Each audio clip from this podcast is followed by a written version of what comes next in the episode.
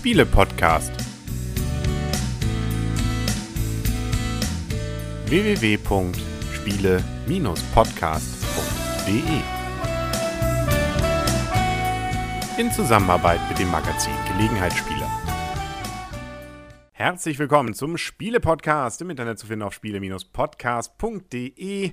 Und es gibt jetzt heute hier gerade, was Sie hören, eine besondere Folge. Nämlich dann, wenn Sie schon die Videos gesehen haben von unserem Besuch auf der Spielemesse in Essen, den internationalen Spieltagen 2011, dann kennen Sie den Inhalt schon, dann können Sie abschalten und sich auf die nächste Folge freuen. Wenn Sie die Videos nicht gesehen haben und sowieso mit Videos nicht so richtig was anfangen wollen, dann können Sie jetzt dranbleiben. Denn jetzt gibt es aus den Videos die Interviews nacheinander.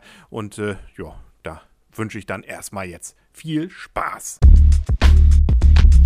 Unterbeugen. Ja, wunderbar. Neben mir ist nämlich Stefan Feld. Wie groß sind Sie denn? 1,99 Meter. Oh, da hat es für den halben Zentimeter gereicht. Morgens und abends sind es dann noch drei Zentimeter weniger. Also von daher die zwei Meter werden es wohl nicht mehr. Ja, es ist fast anzunehmen. Ähm, Sie sind ja durchaus einer der etwas bekannteren Spielautoren, muss man jetzt, kann man ja durchaus sagen. Wie viele Spiele von Ihnen sind heute oder jetzt dieses Jahr auf der Messe zu vertreten? Also einmal das Dreier von Ammonit, das ist sozusagen mein Hauptspiel und ähm, die Kai-Speichererweiterung, die im November rauskommen wird, sonst dieses Jahr nichts. Natürlich die ganzen Spiele, die die Jahre zuvor rausgekommen sind, Burgund, Luna, ähm, Straßburg, die Sachen gibt es natürlich auch, aber Hauptspiel drei Jahren. Also Kai Speicher hat uns ein bisschen enttäuscht, beziehungsweise finde ich schade, weil wir sind auch Speicherstadt-Fans. Mhm. Und ähm, so gesehen, ähm, schade, dass es nicht geklappt hat, aber es gibt ja immer schon so einen Prototypen, den man hier sehen kann. Ja. Was wird denn das Neue sein oder was wird diese Erweiterung enthalten? Also es wird einige interaktive Karten mehr geben, also es gibt eine ganze Menge mehr Karten und es gibt auch nochmal einen Mechanismus, einen neuen, der sich in diese in den alten Versteigerungsmechanismus einreiht. Es gibt dann Karten, die man einzeln für sich ähm, beanspruchen kann. Aber wenn andere Leute im Laufe des Spiels solche Karten auch für sich beanspruchen, werden die teurer. Es hat also niemand anders Zugriff, nur man selber, aber dafür werden sie nach dem System auch teurer und äh, es ist nochmal ein schönes Abwägen wenn Sie jetzt hier so über die Messe gehen, beziehungsweise jetzt ja die Tage hier haben, haben Sie ja wahrscheinlich viele Termine. Ähm, hat man denn auch mal die Möglichkeit, sich einfach so inkognito irgendwo mal hinzusetzen und mal was zu testen, was man eigentlich sonst gar nicht auf dem Schirm hat, oder ist alles durchgeplant?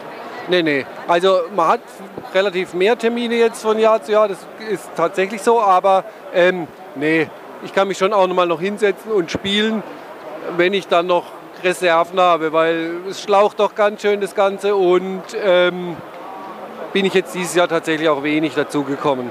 Weiß man dann schon, was 2012 jetzt bei Ihnen kommt? Oder also sind die Spiele sozusagen jetzt schon fertig, von denen man weiß 2012? Oder ähm, ist man da jetzt noch am entwickeln? Also da bin ich noch am entwickeln. Es sind jetzt einige auch im Umlauf und manche auch schon fast fertig. Wann dann die Erscheinung sein wird, das entscheidet ja oft der Verlag auch und das verzögert sich manchmal dann auch um ein Jahr. Aber ähm, ich bin guter Dinge, dass nächstes Jahr was da sein wird. Gut, lassen wir uns überraschen. Vielen Dank. Okay, gerne. Tschüss. Bei mir ist jetzt Jörg Meissner und zwar bei Krimi Total. Die meisten kennen das wahrscheinlich ja von Spielen, die man so in trauter Runde zu Hause mit Verkleidung spielt und dann am Ende irgendwie weiß, wer der Mörder ist. Jetzt gibt es aber auch ein Buch, das man lesen kann. Das ist richtig. Wir haben äh, dieses Jahr neu Krimi Total. Kugeln statt Blumen. Das ist das erste Krimispielbuch, was es überhaupt gibt. Das ist eine Kriminalgeschichte, wo der Spieler, der Leser selbst recherchieren kann und eben durch cleveres Recherchieren verschiedene Abschnitte liest und dann eben diese Lösung äh, also den Fall versucht zu lösen. Das heißt also, man liest und äh, dann kommt man an irgendeine Stelle, wo dann steht, äh, wenn Sie jetzt glauben, der Gärtner war es, dann lesen Sie auf 40 weiter, ansonsten auf 60.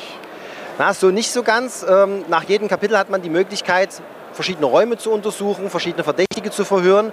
Man kehrt dann auch immer wieder zu der Stelle zurück, kann eben einen Schritt, zwei Schritte, fünf Schritte machen, je nachdem, was man für nötig hält.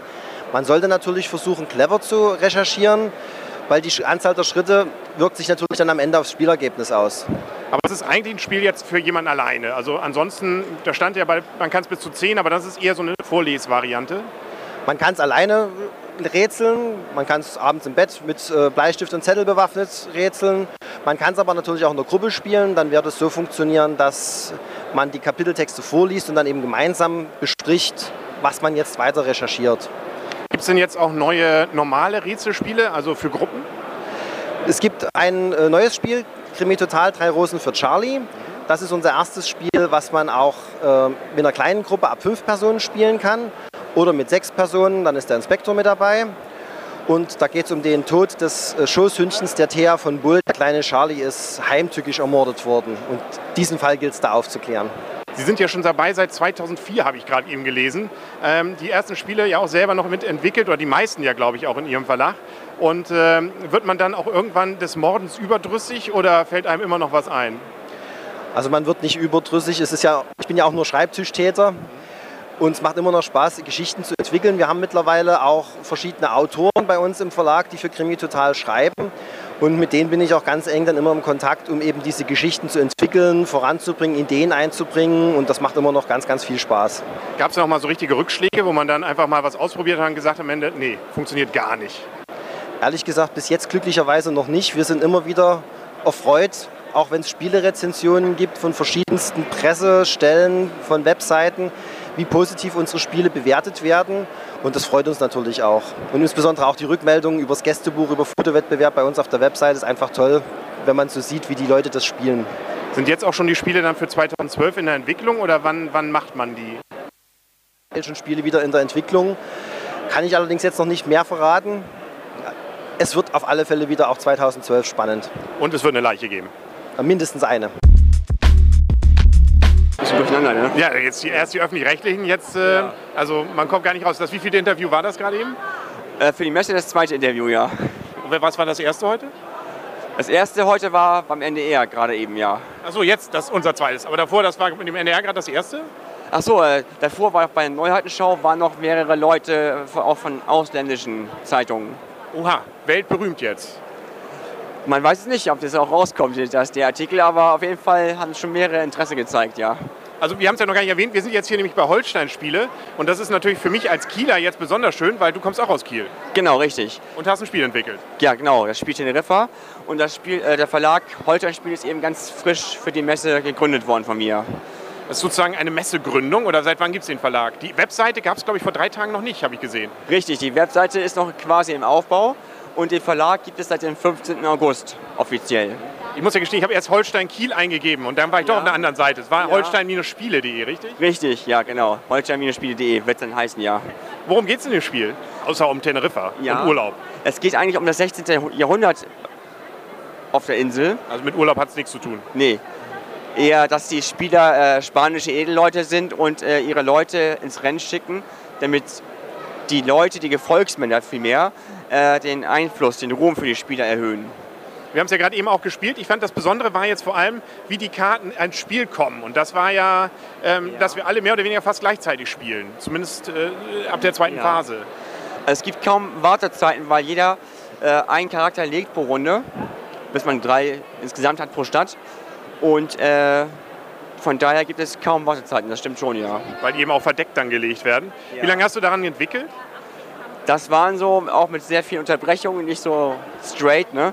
Äh, fünf Jahre insgesamt. Das ist ja schon eine ganze Zeit. Jetzt ja. schon nächste Spiel in der Entwicklung oder guckt man jetzt erstmal, wie das hier wird?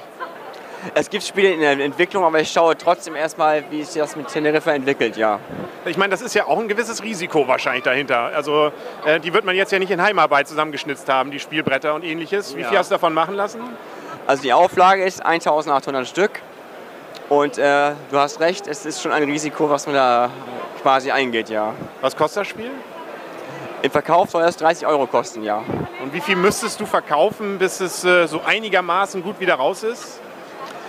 Um es einigermaßen gut rauszukriegen, müssten es schon an die 500 Stück, glaube ich, sein, ja. Na gut, wie viel hast du jetzt schon auf der Messe? Das sind als Geheimnisse, musst nicht antworten, aber ja. ich frage trotzdem, wie viel hast du schon auf der Messe verkauft? Es war schon ein paar mehr, ja. Ah ja, gut. Also Messe hat sich bisher gelohnt. Bisher auch vom Interesse und vom Verkauf schon, ja. Wie oft hast du es jetzt hier schon gespielt? Oh, unzählige Mal. Ich denke schon mal an den beiden Tagen über 30 Mal. Und davor wahrscheinlich auch noch ein paar hundert Mal, ne? Also ja, in den Testrunden garantiert auch äh, mehrere Dutzend Male, ja. Kann man es dann überhaupt noch spielen? Oder sagt man sich, oh Gott, jetzt mal wieder ein altes Monopoly rausholen, wäre auch schön? Wäre auch schön. Also ich persönlich spiele auch eher gekaufte Spiele, obwohl ich meine eigenen Spiele auch mag. Ähm, aber das ist schon recht, je öfter man das spielt, dann braucht man auch, auch schon mal Abwechslung. Ja. Hast du noch die Möglichkeit gehabt, hier auch mal auf der Messe andere Spiele zu spielen oder ist jetzt nur deins? Da gibt es gar keine Chance, hier wegzukommen? Äh, bisher nur meins. Äh, und ich mache zwar kurze Pausen, aber die Pausen halt nur zum Essen da, ja. Neben mir steht Stefan Kiel. Erstmal schon mal ein sehr sympathischer Name, weil wir kommen aus Kiel. Aber ähm, wenn ich, glaube ich, Ihren Dialekt richtig einsortiere, kommen Sie nicht aus Norddeutschland. Ja, ich komme aus Bayern, aus Kelheim. Das ist in der Nähe von Regensburg. Das ist nicht zu überhören und es ist nicht zu übersehen, dass Sie ein Spiel gemacht haben, das sehr hochwertig zumindest schon mal aussieht. Ich glaube, das äh, dürfte doch durchaus den einen oder anderen Euro wahrscheinlich auch kosten, oder? Ja, andere kaufen sich ein neues Auto. Ich kaufe mir 962 Brettspiele. Das ist ja auch, die haben Sie auch bei sich jetzt alle im Wohnzimmer. Äh, nicht ganz, ich habe einen Freund, die, die haben früher eine Malerei gehabt und da darf ich die ganzen Spiele lagern in der Werkstatt. Wenn man das äh, jetzt mal spielt, wir haben es vorhin auch ausprobiert, es ist, wenn man es ganz grob sagen will, so eine Art Vier-Gewinnt-Variante mit aber sehr, sehr vielen anderen taktischen Varianten noch dazu. Ähm, kann man es so ungefähr zusammenfassen? Nein, es ist ganz komisch. Äh, jeder, der wo da ist, sagt eigentlich immer, es hat Ähnlichkeit mit anderen Spielen. Einer mit Go, der andere mit Mühle. Äh, es kommen ganz verschiedene Meinungen. Äh, ich finde das sehr variantenreich geworden ist und bin so froh, dass, dass das äh, so gut ankommt beim Publikum hier in der Messe. Das heißt, Sie spielen es auch selber noch gerne oder hat man es irgendwann doch über? Nein, vor allem mit einer Flasche Rotwein. okay. Also ähm, ja, also wir, wir, wollen jetzt gar nicht zu tief in das Spiel eingehen. Es macht auf jeden Fall Spaß, das kann ich schon mal bestätigen. Und ähm, wie geht denn bisher die Messe für Sie hier? Also Sie hörte ich gerade eben schon durch, die Rezensionen oder die Rückmeldungen sind positiv. Ja, Rückmeldungen sind sehr, sehr positiv. Äh, es wird auch gerne gespielt. Natürlich, äh, da es ein hochwertiges Brett ist äh, und da der Preis natürlich dann nicht ganz so billig ist, wie bei vielen anderen Spielen hier auf der Messe, äh, könnte ich natürlich ein oder zwei mehr Spiele verkaufen, es wäre besser. Also der Preis liegt teuer noch bei 49 Euro und ab 2012 müssen wir dann auch um 10 Euro erhöhen. Das ist ein Einführungspreis in diesem Jahr, weil das Spiel erst seit Juli am Markt ist. Und ich hoffe, dass irgendwann vielleicht einmal eine zweite Auflage ins Rollen kommt. Aber da muss ich meinen Neffen wahrscheinlich auch nochmal überreden, dass wir da nochmal angreifen. Wenn man, mein Neffe, wollte ich nur kurz erwähnen, hat die Grafik dazu gestaltet. Ich wollte gerade sagen, die sieht auch sehr professionell aus. Also es macht wirklich einen sehr, sehr guten Eindruck. Wie sind Sie darauf gekommen? Äh, ist ganz komisch. Äh, früher war das Brett kleiner und wir haben das Brett vergrößern müssen, weil mir das nicht so gefallen hat. Und äh, daraufhin hat sie die Kugelanzahl auf, oder die Muldenanzahl auf 57 erhöht, eine ungerade Zahl. Also habe ich eine neutrale Kugel gebraucht. Das war der Grund. Und dann habe ich mich zurückgeerinnert, ich war 2005 in Neuseeland im Urlaub und da gibt es einen Strand, äh, da liegen so ganz große, zwei Meter große im Durchmesser Kugeln, äh, die Moiraki Boulders. Und da haben wir uns gedacht, das ist eine schöne Hintergrundgeschichte für das Spiel. Und diese Kugel hat dann sehr, sehr viel an strategischen, strategischen Möglichkeiten im Spiel verändert. Und dadurch sind auch die Krieger ins Spiel gekommen, weil wir einen Maori-Hintergrund genommen haben. Und sind aber jetzt mit dem äh, Ergebnis sehr, sehr zufrieden. Wenn man jetzt das Spiel gerne nach der Messe irgendwie noch erwerben will oder sich zumindest darüber informieren will, dann gibt es wahrscheinlich eine Webseite, oder? Es gibt eine Homepage, das ist www.kili.de, K-I-E-H-L und y.de. Äh, das Spiel kann man momentan erwerben. Äh, bei mir persönlich, wenn man es abholen will, ist von Kiel ein bisschen weit zum Fahren. Äh, man kann es aber im Internet erwerben beim TAG Verlag. Das ist sozusagen hier wie bei Avatar, nur ohne Blau. Genau, blau, genau. Deswegen, also wenn wir so reingreifen, dann greifen wir jetzt sozusagen auch ins Bild hinein. Das ist jetzt mit unseren Spielen natürlich ganz blöd, weil äh, es gibt praktisch wenige Spiele, die weniger 3D sind als Karten. Genau, und, und ihr habt witzigerweise nur Kartenspiele bei Adlung, richtig? Ja, genau, ja. Genau. Also wir sind in der Zwischenzeit, wenn man in die Lasche reinguckt, in die hintere, wo man normal das Spiel nicht rausholt, sieht man, dass wir jetzt in der Zwischenzeit bei 88 oder 89 ja, rum angekommen sind. Guck mal, das, das, ist das Schöne jetzt an Video, das können wir jetzt sogar zeigen. Mhm. Beim letzten Mal musstest okay. du es nur erklären. Ja, genau. Aber was du letztes Mal. Da? Oh, 90. 90, genau. guck mal. Und die Widmung vom Autor. Vielen Dank an alle Prototypen-Testspieler. Okay, ein bisschen langweilig. Geh mal her, zeig mal her. So. Guck mal, jetzt halten wir das sozusagen in den Bildschirm hinein. Ja, ich glaube, vielleicht hat man es gesehen, vielleicht auch nicht. Das Spannende an den Adlungsspielen ist ja auch, sie haben alle immer die gleichen Kartenzahlen. Ne? Ja, genau. Also unsere Kartenzahl bewegt sich immer zwischen 60 und 66 und ähm, da in dem Bereich bewegen wir uns und den werden wir auch nicht verlassen weil es ja auch immer die gleiche Verpackung ist. Ähm, aber der Inhalt ist erstaunlich unterschiedlich. Haben wir jetzt gerade eben ja die ersten vier wieder getestet und wenn man jetzt allein mal die vier hier vergleicht, die neu dabei sind, ähm, sind das doch wieder völlig andere Spiele, finde ich, voneinander. Genau. Also wir haben äh, beginnen mal mit einem einfachen Kinder- und Partyspiel. Wir hatten gerade beim Testen sehr gelacht. Ähm, da muss man eben äh, Tiere beschreiben oder vormachen und dann müssen zwei Spieler, die eben das gleiche Tier haben, da zusammenkommen. Ja, vor allem es ist so eine Art Activity, ähm, nur nicht ganz so peinlich wie Activity. Ja, stimmt. Außer man spielt mit dir, weil du musst es immer auf dem Fußboden dann. Genau. Nächstes Mal wirst du es sein. Ja, mal schauen, mal schauen. Aber das macht auf jeden Fall, kann man schon mal sagen, Spaß. Was haben wir noch? Ein Spiel für Familien und äh, Erwachsene, die sich auch gern mal auf was ein ungewöhnlicheres Spiel einlassen wollen. Man wirft bei dem Spiel Karten auf äh, Ziele in der Mitte. Da werden verschiedene Orte in der Wüste besucht, wo es eben ähm, über unterschiedliche Wertungsmechanismen dann am Spielende Punkte zu sammeln gibt. Und äh, wenn aber mehrere der äh, fliegende Teppichpiloten auf einem Ort landen, dann kommen die Gins und helfen denen, die Auseinandersetzung zu regeln. Also ein bisschen haben wir schon äh, verglichen vorhin auch mit Safranito. Also ein Spiel, wo man ja hier in diesem Fall dann nicht Chips, sondern Karten wirft und äh, ja, guckt, was dann passiert. Also auch wieder gesagt, ein, wenn man so will, völlig untypisches Kartenspiel. Ja, genau. Wobei ich sagen muss, jetzt für mich persönlich, ich komme mit dem Kartenwerfen tatsächlich besser zurecht als mit den Chipswerfen von Safranito. Ja, was haben wir noch? Turek. Nee, was nehmen wir? Tuareg, genau, genau. Turek. Tuareg ist das ähm, aufwendigste Spiel sicher, das für die anspruchsvolleren Spieler. Ähm, es ist, ähm, man sammelt Sets und in, durch, in zwei Durchgängen werden dann Mehrheiten gewertet. Ähm, bei den Mehrheitenbildungen, wo man eben Kamele beladen muss, wird man unterstützt durch verschiedene Sonderkarten, ähm, die, einem eben helfen, nochmal die Mehrheiten am Schluss zu kippen oder äh, während dem Spiel die Gegner zu ärgern. Also auch da fiel mir auf, fast so eher Richtung, äh, weg vom Kartenspiel, eher Richtung Brettspiel. Also wenn man das auf ein Brett gemalt hätte, hätte es auch funktioniert. Ja, die Auslage sieht während dem Spiel tatsächlich fast aus wie ein Brettspiel, genau. Ja. Und dann haben wir noch was, das sieht wieder aus wie ein Kinderspiel eher, mit Maikäfern. Das ist ein Kinderspiel, das heißt Marienkäfer und so und äh, ist ab sechs Jahre. Ähm, es ist ein schnelles Muster erkennen. Ähm, die einen Käfer muss man, will man haben und die anderen muss man vermeiden, sonst bekommt man eben keine Siegpunktkarten. So ein typisches Klatschspiel auch, ne? wo man versuchen muss, eben was schneller sein zu als die, als die anderen. Das ist Genau. ein typisches Spiel, wo ich immer verliere. Aber vorhin hat es ganz, gut. Ich wollte gerade sagen, hat sie ganz erstaunlich. Ich weiß nicht, was mit Blümchen war. Die hat irgendwie, muss gerade gepennt haben oder sowas. Ich weiß auch nicht. Ja, alles klasse Spiele wieder. Was ist denn, wenn man jetzt bei Adlung ganz neu einsteigt und sagt mir die Neuheiten, ich will mal das klassische Adlung-Spiel. Gibt's das? Ja, das gibt's. Das heißt Speed. Das ist ein Zweierspiel. Ähm, der Weltrekord in einem Spiel komplett zu Ende gespielt liegt bei meines Wissens 22 Sekunden zwischen Carsten und seiner Schwester. Ähm, da geht es um ähm, eben gleiche Karten oder ähnliche Karten aufeinanderlegen, gleiche Muster auf gleiche Muster, gleiche Farbe oder gleiche Zahl. Und ich muss eben möglichst schnell meine Karten loswerden. Wie Ligretto nur eine Raste komplexer, weil man eben drei Eigenschaften hat, auf die man achten muss und nicht nur wie bei Legretto Farbe und Zahl. Das haben wir auch schon gespielt. Kann ich mich das ist wieder was, was Blümchen wieder gut kann. Das ist wieder, ja. Na gut, so hat jeder seine Leidenschaften. Ist ja auch völlig Spiel, okay. um auszumachen, wer jetzt den Abwasch machen muss. Ähm, ja, oder auch nicht. Okay. Gut, ich glaube, wir sollten langsam zum Ende kommen, bevor hier noch weitere solche für mich nicht nachvollziehbare Ideen hier auf den Tisch kommen. Dann äh, denke ich mal, ihr seid wahrscheinlich auch schon mit den Spielen jetzt beschäftigt für 2012.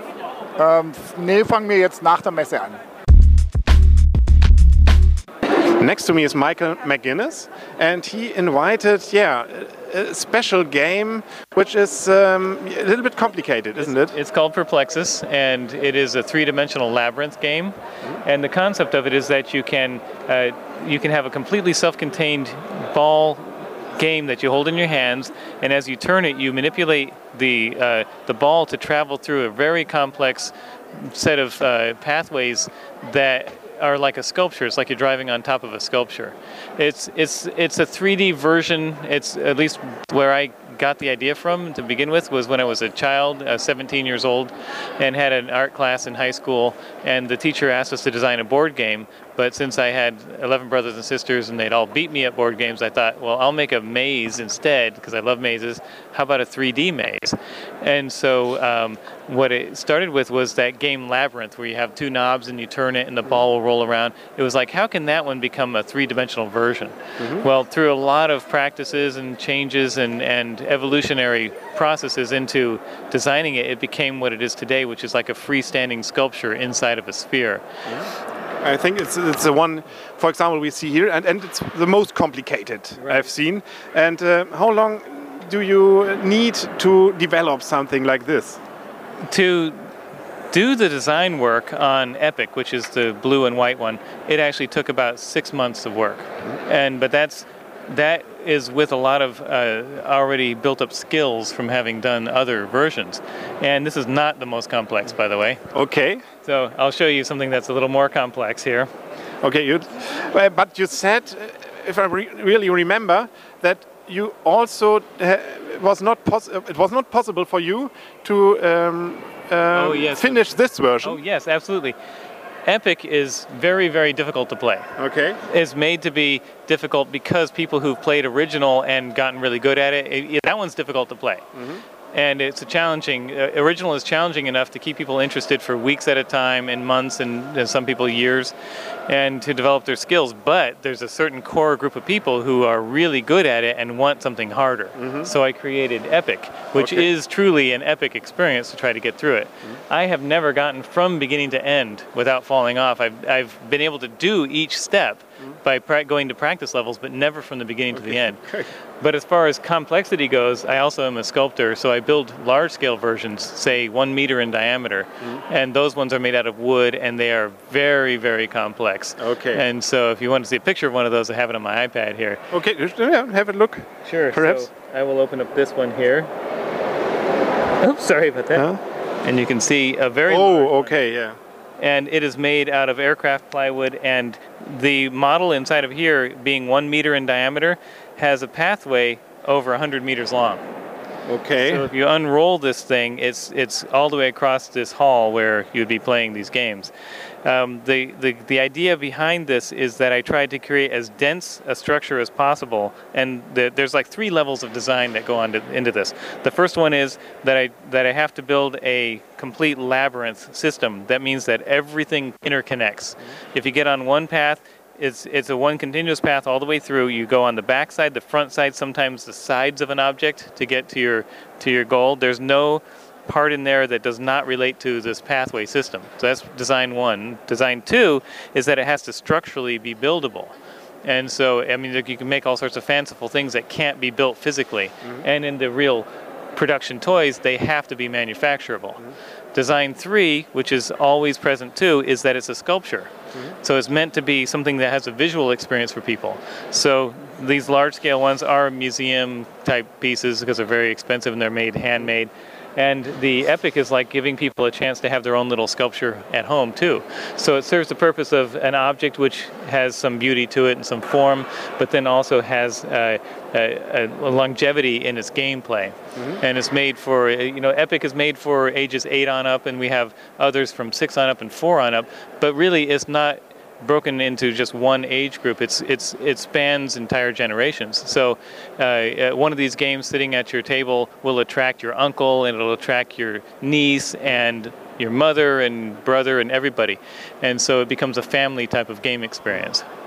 Do you sell these uh, around the world, or uh, where uh, you can buy it? They are growing in their in their uh, they're expanding all over the world, and right now we have uh, PlaySmart here at this event who's able to show off the three versions. We will have a fourth version coming, and who knows how many more after that. And it's expanding very well. It's uh, it's won many different design awards, and in fact has uh, recently won. I don't I don't know what this award's called yet because they just keep on coming up. Yes, in France. It's it's it's and it won Game of the Year, something like that. Okay. So- And you are from US, or Uh, yes, I'm from Northern California, which is just uh, where San Francisco is. I live a little bit north of that. and what's your profession? I teach sculpture and design. Ah, okay. So, oh, okay. So, very nice. So, nochmal wieder auf Englisch das Ganze. Wir haben jetzt hier nämlich Kevin Lansing Und er hat nämlich ein Spiel entwickelt, das hier auf der Messe relativ populär wohl war, weil es nämlich auch schon jetzt ausverkauft ist. Wir haben jetzt gerade Mittag des, des Samstages und das Spiel ist nicht mehr erreichbar. Es gibt noch ein paar Kopien, die vorbestellt wurden, aber dann ist es sold out, was ja dafür spricht, dass es wohl relativ erfolgreich war. Und ich habe auch hier und da schon was darüber gelesen. Es heißt nämlich Flashpoint Fire Rescue and now we switch to English. I told them that it uh, seems to be a little bit success, this game, because it's sold out in the middle of this um, Essen 2011. Um, are you surprised?